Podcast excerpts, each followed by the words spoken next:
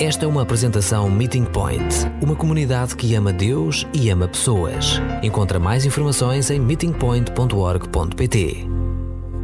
Confessei o grupo de louvor no nosso tempo de oração que durante a semana foi mais que uma vez tentado de chegar aqui em frente e não dizer nada durante 30 minutos, mas pensei melhor que se calhar não.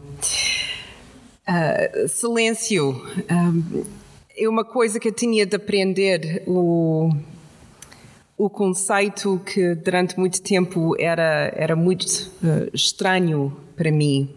Vou contar um pouco da, da minha história para para rapidamente entender como como cheguei ao ponto onde cheguei.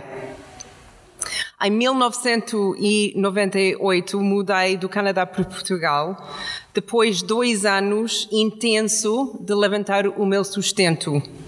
E obviamente tudo era novo, nova cultura, nova língua, nova comida, novo clima, estilo de vida que era novo e até incluindo a definição da hora. Tudo era diferente, tudo que tinha de reaprender, quase como bebê. Durante o meu primeiro, primeiro ano, estava numa equipa intercultural que também era muito, muito complicada. O segundo ano mudei o meu foco e comecei a trabalhar com GBU. Terceiro ano comecei a dividir o meu tempo entre estudantes internacionais e o GBU. No mesmo ano conheci o João e casamos. Mudei do trabalho a terceira vez para estar a 100% com o GBU. Joshua nasceu, João perdeu o seu trabalho havia complicações cada vez mais intensas uh, da nossa igreja. Caleb nasceu. O João começou a trabalhar, mas no mesmo tempo, neste mesmo mês, o GBU informou-me que não queria trabalhar mais comigo. Tinha até o fim do ano letivo e depois não tinha trabalho. Estava 12 anos em Portugal casada com dois filhos, estava completamente cansada, se calhar, quando olho para trás, esgotada, e agora sem trabalho. O que faria? O que Deus estava a tentar dizer? Essas eram as minhas duas perguntas principais. O que estava a acontecer? O que ia fazer com minha vida? Eu imaginei que Deus queria dizer alguma coisa usando essas experiências. A minha organização, como vocês sabem, está no outro lado do mundo e eles não tinham recursos nem dinheiro para enviar alguém para, para Portugal para me ajudar. Mas eles ofereceram uma viagem para mim e ao Canadá para estar e tentar recuperar. Mas pensei, eu sou casada, tenho dois filhos, como posso simplesmente ir ao Canadá ou deixar eles ou, ou, ou, ou pedir eles a mudar a sua vida para quantos meses? Então esta para mim não foi possível. Então a, a, a, próxima sugestão deles era que eu tinha de encontrar um mentor cá em Portugal. Eles, eles também disseram obrigatoriamente que tinha de fazer um sabático de quatro meses para tentar uh, abrandar a situação, mas tinha mesmo de encontrar alguém que podia ajudar. Então pensei em muitas pessoas, mas finalmente decidi falar com o antigo amigo meu, o ex-secretário-geral do GBU, e ele concordou de estar comigo e ser o meu mentor durante os próximos quatro meses. Então fiquei aliviada, porque conhecendo essa pessoa e, e, a visão que ele tem sobre o Ministério, sobre a vida em Portugal, eu, eu tinha bastante confiança que ele conseguiria ajudar-me. Então cheguei à sua casa nessa, nessa primeira dia do nosso encontro.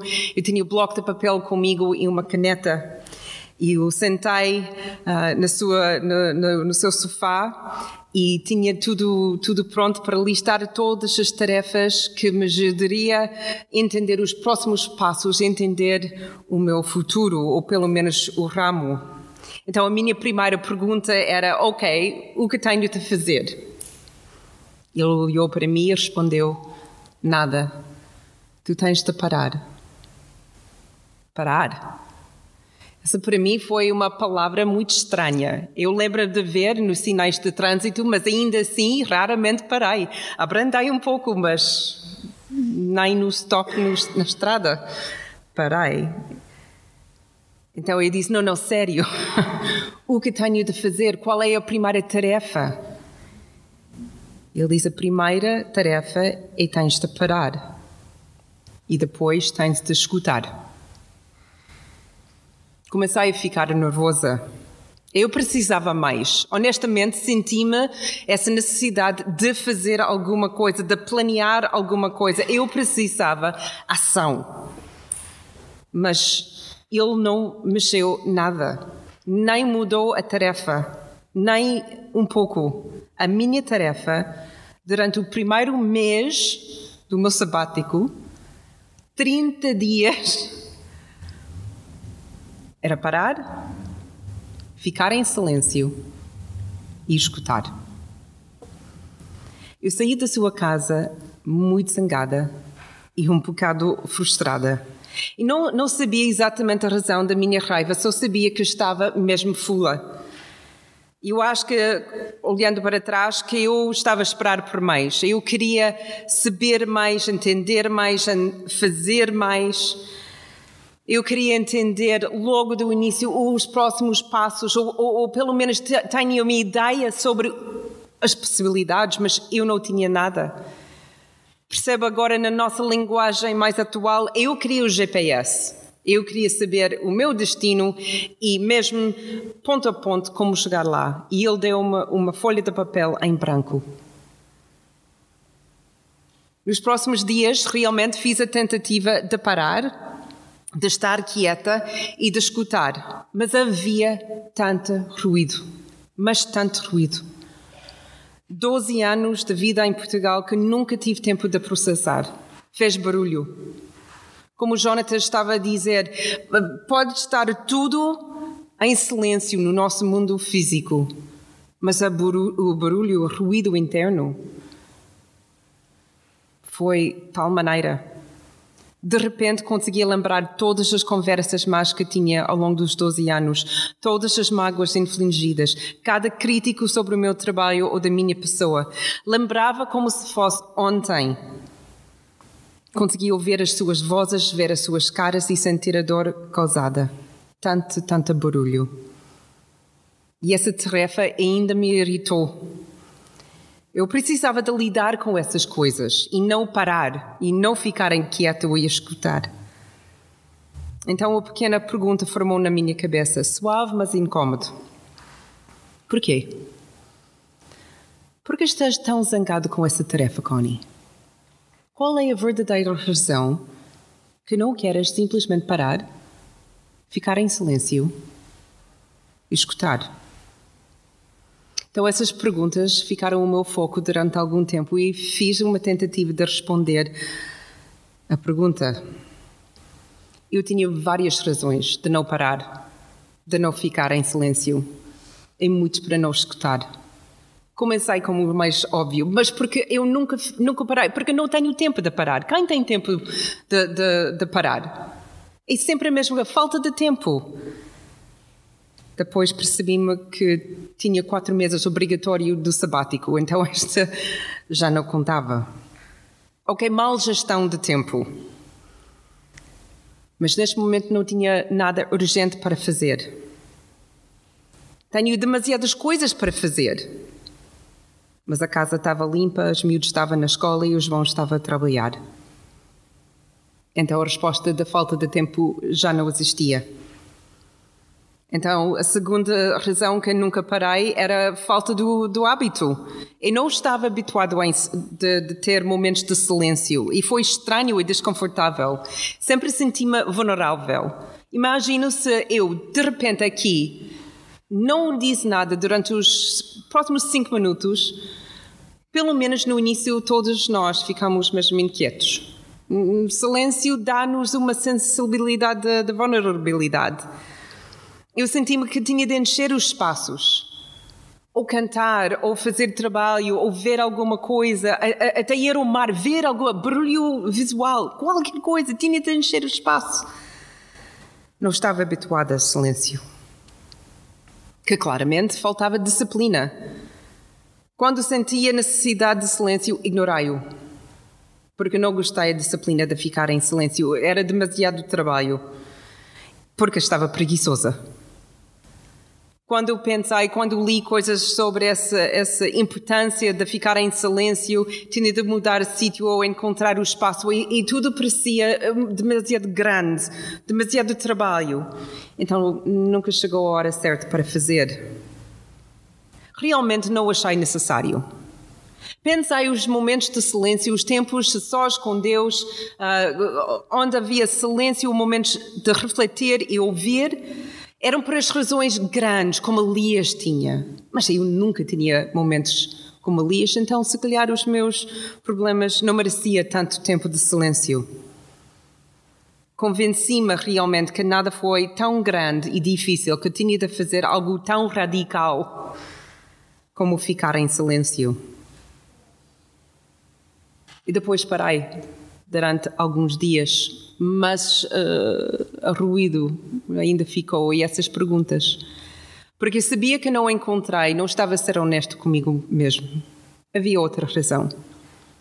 A razão, a verdadeira razão, que nunca passei tempo em silêncio, que nunca parei, e a razão é que tinha medo. Eu tinha tanto medo de ficar em silêncio, tanto medo de parar e muito medo de escutar. O que Deus ia dizer? E se eu não conseguia aguentar o que ele disse? Se ele começava a apontar os meus pecados, as minhas falhas? Se eu não tinha razão de queixar, mas tudo o que, que aconteceu comigo merecia? Ou pior, o que acontecia comigo se ele não apareceu?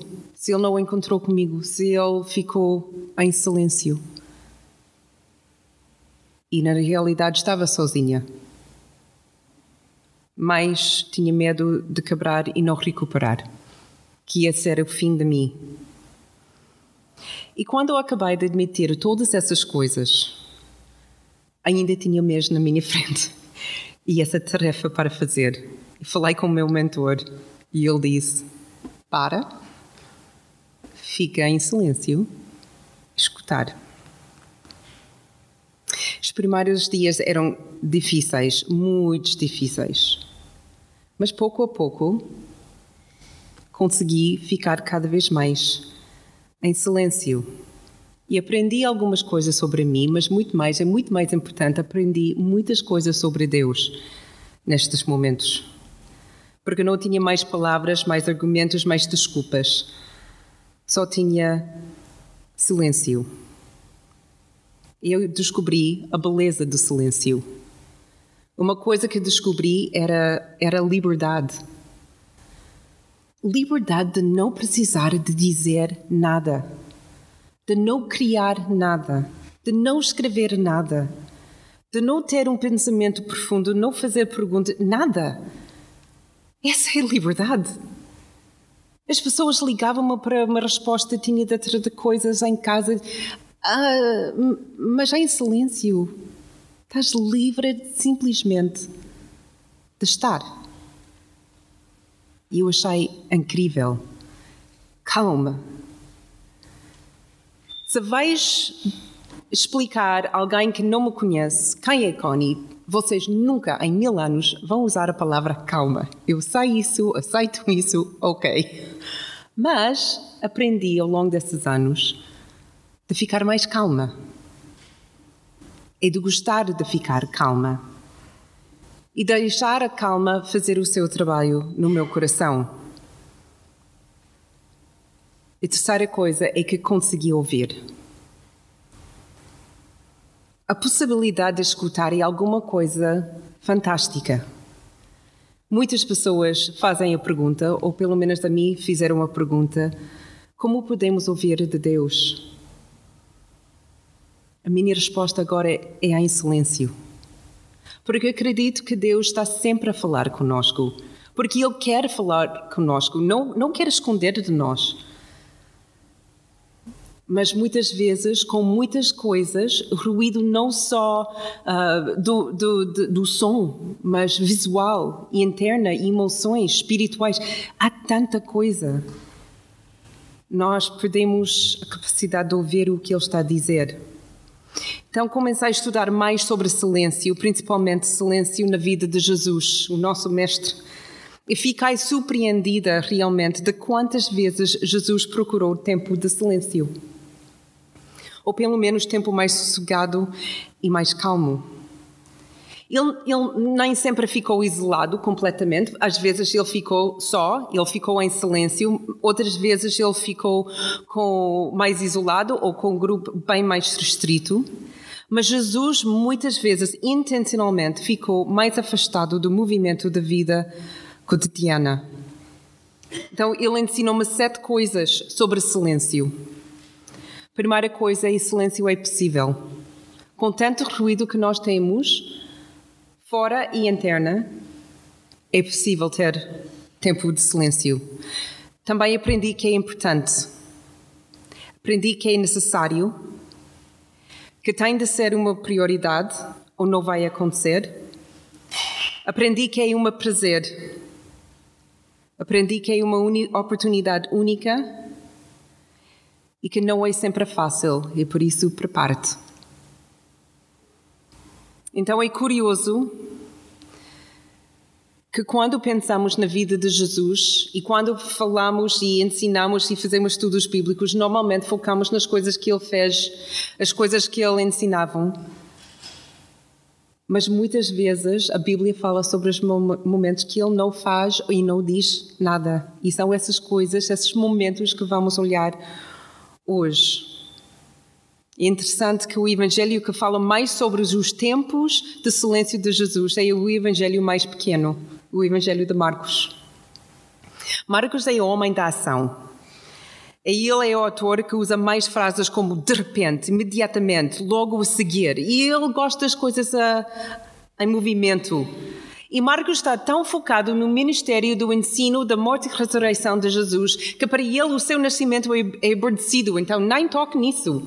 Quando abrimos o, o Evangelho de Marcos, chegamos lá com Jesus a ser batizado e pronto para começar o seu ministério. Ele salta logo para a ação.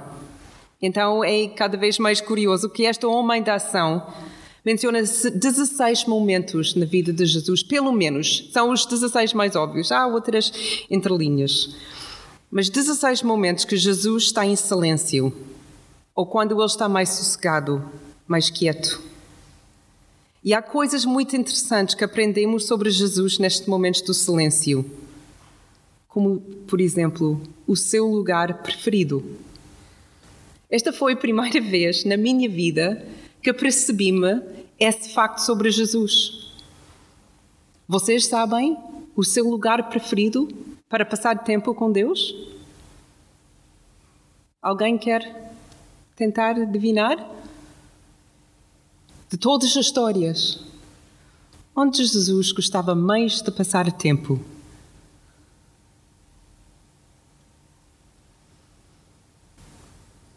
Como? Quase, mas não. Há mais um lugar mais, mais usado. E não foi o centro comercial.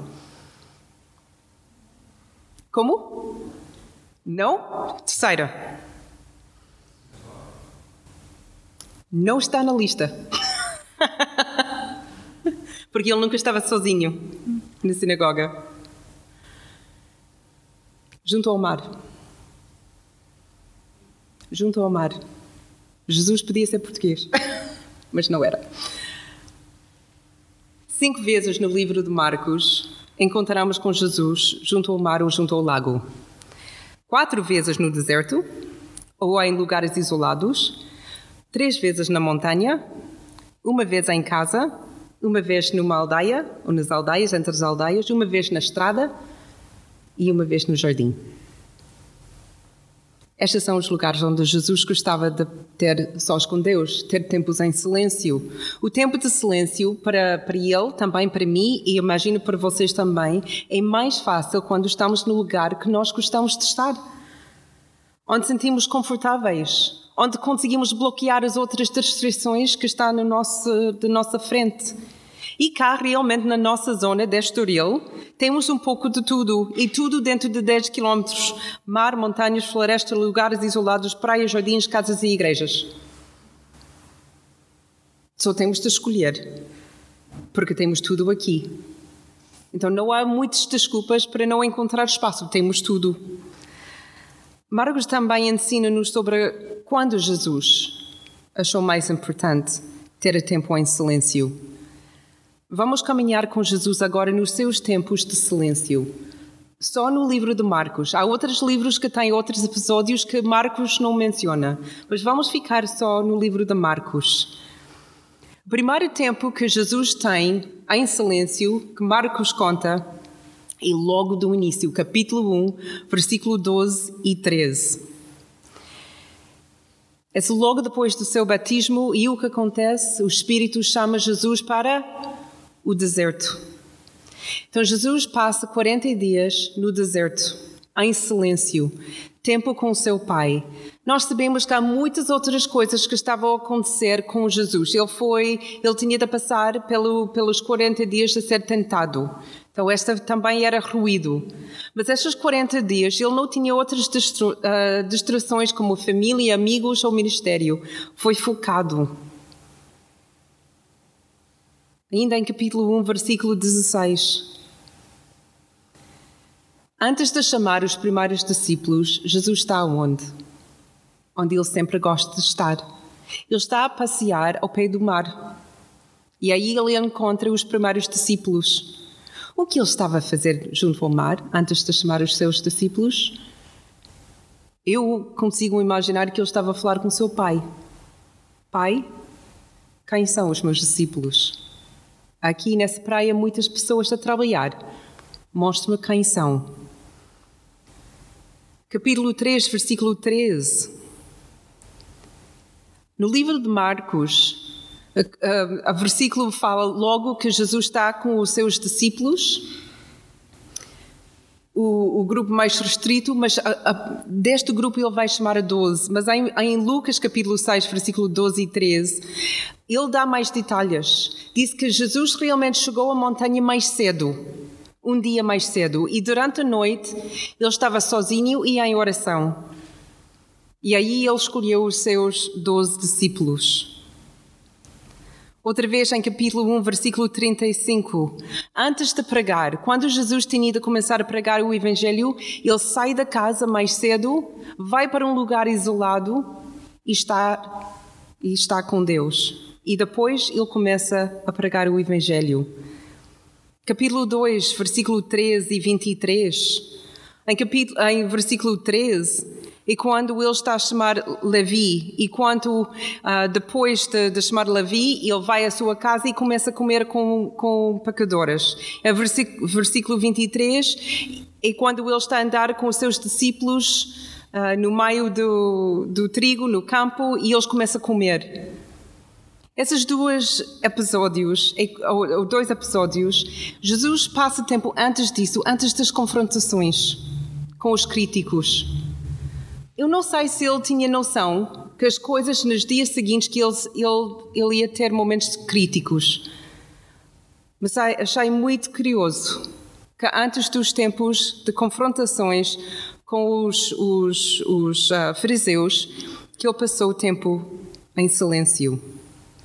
Versículo, uh, versículo 7 em capítulo 3. Antes de curar e expulsar demónios, Jesus afastou-se e ficar em oração. E depois, antes de fazer milagres, em capítulo 6, versículo 31 e 32, é a história que Jesus, depois do, do tempo de ministério, queria afastar e, e, passar mais tempo de descanso com os seus discípulos. Mas as, as, as pessoas queriam ouvir mais, então ele passa tempo primeiro com os discípulos e depois uh, a pregar e onde ele dá comida aos 5 mil pessoas, esse grande milagre da multiplicação do pão. Mesmo capítulo, capítulo 6, versículo 46, os discípulos estão no barco e Jesus diz: Vocês vão para o outro lado do lago, eu vou juntar-me contigo. Então ele sobe a montanha e fica tempo em silêncio com Deus.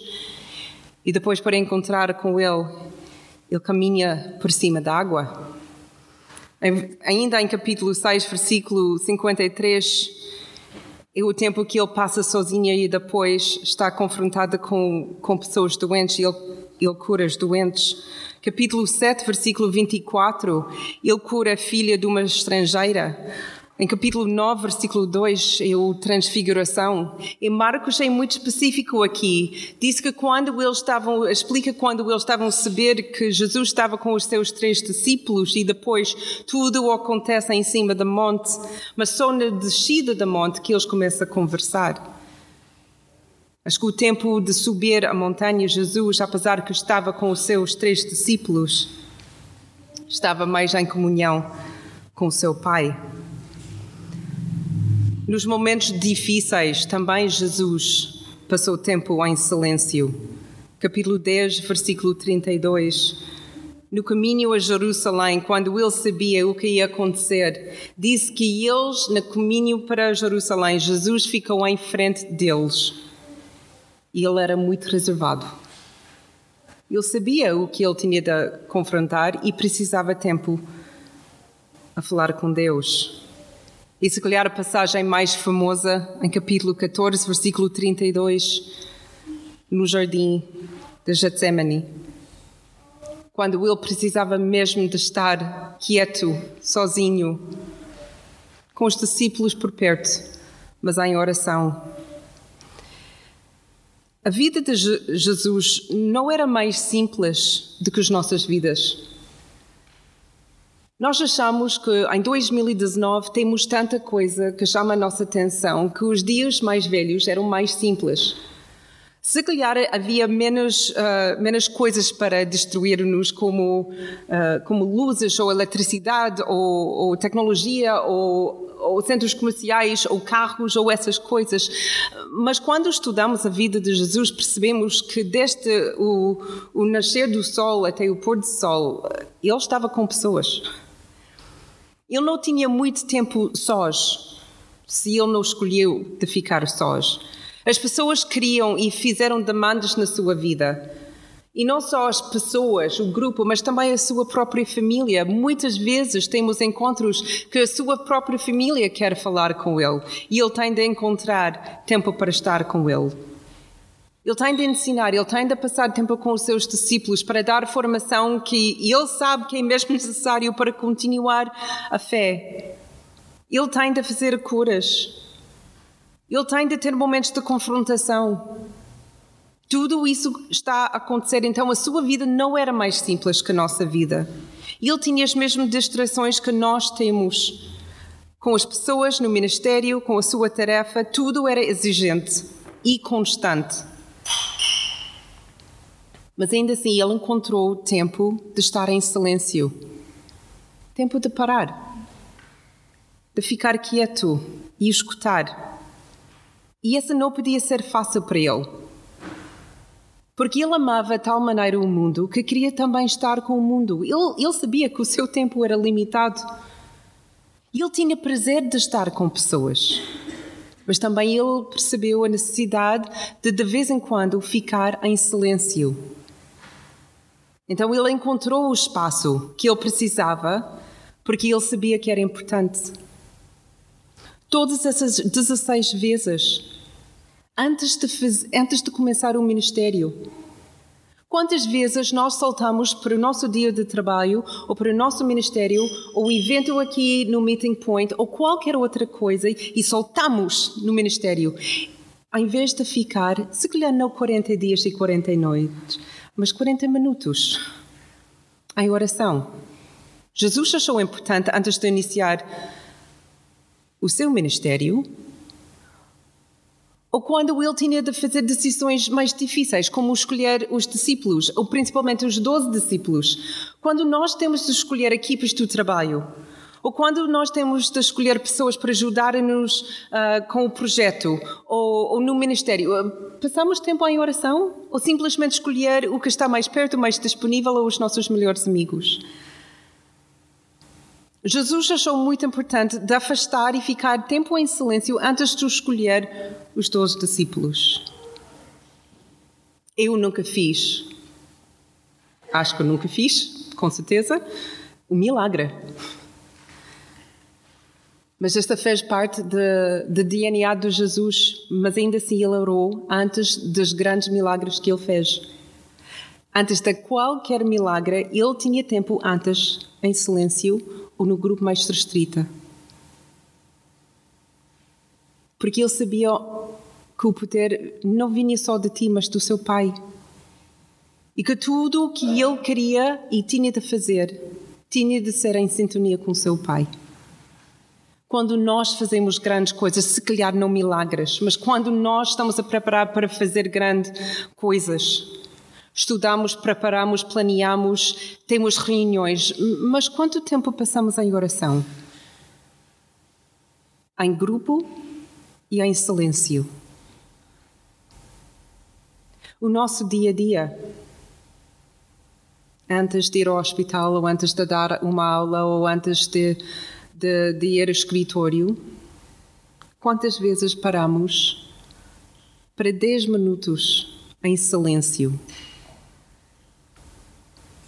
Nós achamos que o dia de ensinar para Jesus era natural, fácil. Tão fácil que ele achava importante de parar e orar. Ele antecipou os momentos mais difíceis e determinou de estar em silêncio primeiro. Normalmente nós fazemos depois. Ele escolheu de estar com Deus antes de estar com outras pessoas. E outra vez, muitas vezes fazemos o contrário, ou pelo menos faço o contrário. Mas o seu tempo em silêncio ajudou de estar preparado para o dia seguinte ou momento seguinte. Deu a oportunidade de ouvir Deus e receber a afirmação de Deus.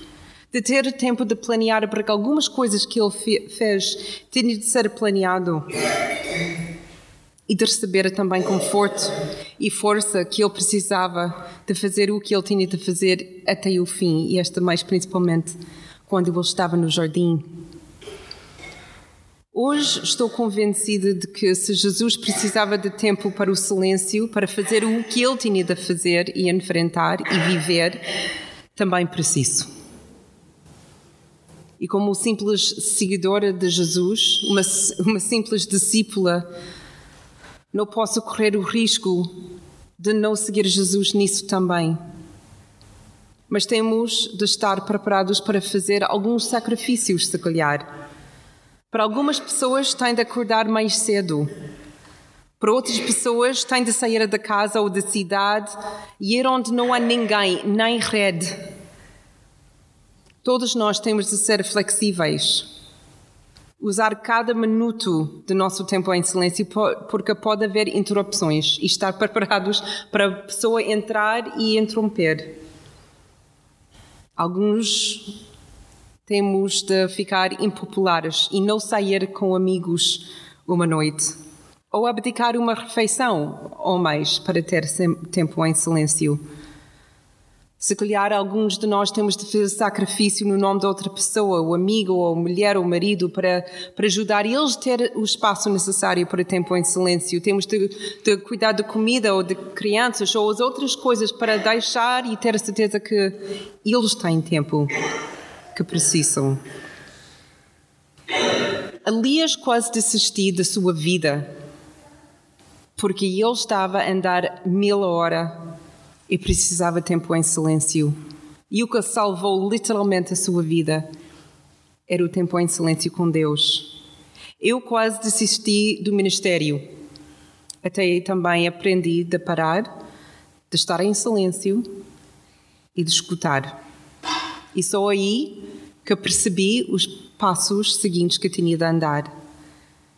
E tudo isso foi vivido e ensinado por Jesus. Ele viveu essa vida equilibrada entre pessoas, ministério, tempo com pessoas e tempo com Deus. Para mim faz parte do manifesto de Jesus. Silêncio.